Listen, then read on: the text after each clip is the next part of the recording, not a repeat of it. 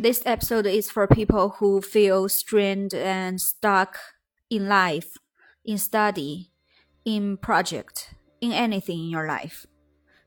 I read this paragraph in a book I'm reading, The Subtle Art of Not Giving a Fuck by Mark Manson. It's a good book, highly recommend. Here is a paragraph.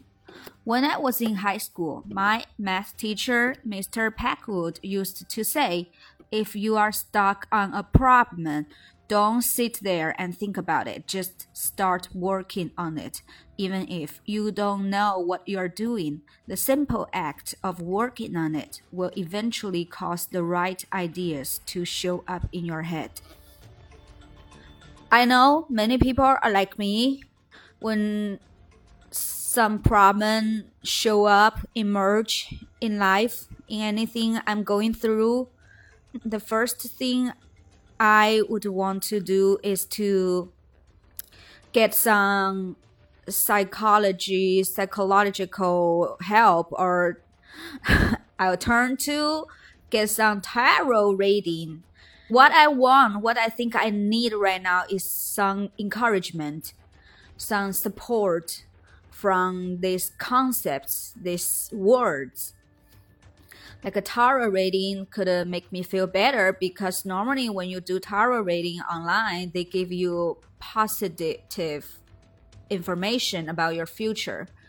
Psychology stuff, this mindset building up theories, they will give you the delusion that you know how to do things. After you listen to this, after you learn all these concepts or these ideas, then you would have the ideology weapon to comment your action. After consuming this information, we feel that we are ready and prepared to solve our problem by just sitting there and thinking about it. Which normally, generally, it doesn't work the author of the book named his advice as do something principle, and I totally agree. Do something principle is something recently I gradually gained from my own experience. For instance, like when I want to record one episode of the po podcast, but I feel lazy and feel not inspired enough. So I may just do something else, try to avoid actually doing it. At one point of my recording podcast life, I start thinking, you know what, I can't do this anymore. I can't just keep avoiding doing it. It's wrong. Then I do nothing. You don't get up at 5 a.m. in the morning and do nothing. That's meaningless. I told myself that I would just record a three minutes episode. Just say whatever I feel and whatever whatever I have in my head. I don't care about the quantity. I don't care if it's flawless. I just say something. I would just turn on the app, hold my mini microphone, and speak to my invisible audience listeners. It's self training after all. Why I set so high standards on myself? Besides, not many people listen to this. What am I scared of? Nothing. Ever since I started doing this, like a three minutes goal in my heart, I said, okay, just three minutes, you can make it. Just say something.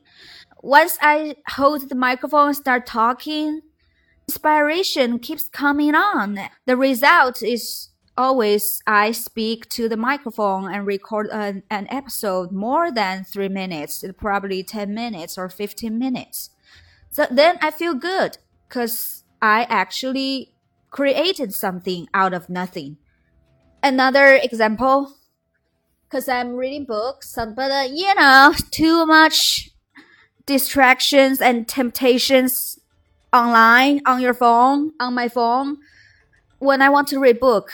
Meanwhile, I'm craving for these funny videos and nice videos, cute videos, cute guys, cute girls videos online, say to myself, okay, just put your phone down and read. Read 10 minutes. I force myself start reading. 10 minutes is the goal. But you know, when you start reading, when you really get into the content, you read more than 10 minutes and 10 minutes flies by and you don't even notice that. A third example, I read novels. I read articles.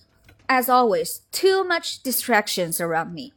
So I will say, just write 300 words, 500 words. Just write down whatever you think of right now.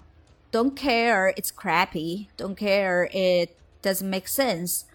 Just write something down. You have to write something. You have to write words. I lower the standard for myself. Simply start acting and doing something. I write. I write 200 words, 300 words, then more ideas, more contents appear in my head. Then I keep writing. I can't stop. Uh, probably write 2,000 words on page. That make me feel good. We simply do something. Do something from, even though it's tiny things. Grab your pen. Oh my god, so old school. Grab your pen, write something down on your paper, your ideas, brainstorm, uh, or turn on your computer, start writing. Just action, the act of doing something actually inspire you to do more. That's what I want to say. Hope we could all do something in a day.